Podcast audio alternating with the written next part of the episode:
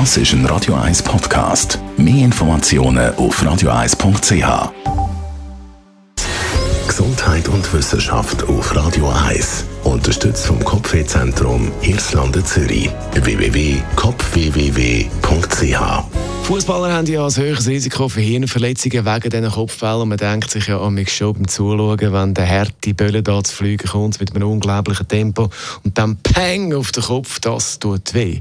Auch in der Partie Schweiz-Brasilien hat man ein paar Kopfbälle gesehen. Der Schottische Fußballverband verzichtet jetzt wegen neue Studienresultat von der Universität Glasgow auf die Kopfball oder reduziert sie mindestens, weil die Kopfball hinterlassen messbare Spuren im Hirn.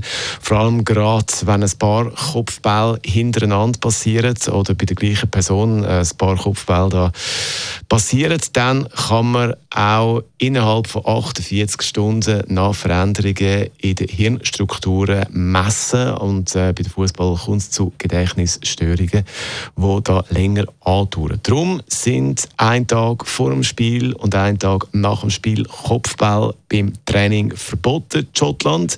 Im Spiel selber gibt es aber keine Einschränkungen. Die wissenschaftlichen Untersuchungen haben gezeigt, dass ehemalige Fußballer ein mehr als dreifaches höheres Risiko entwickeln, an einer Hirnerkrankung zu sterben. Darum sind Kopfball auch für die Jugendlichen und zwölf Jahre beim Training bei den englischen Fußballverein grundsätzlich eigentlich verboten.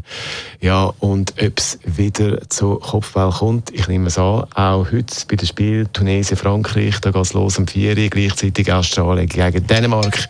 Der eine oder andere Kopfball kann man auch da sicher wieder beobachten.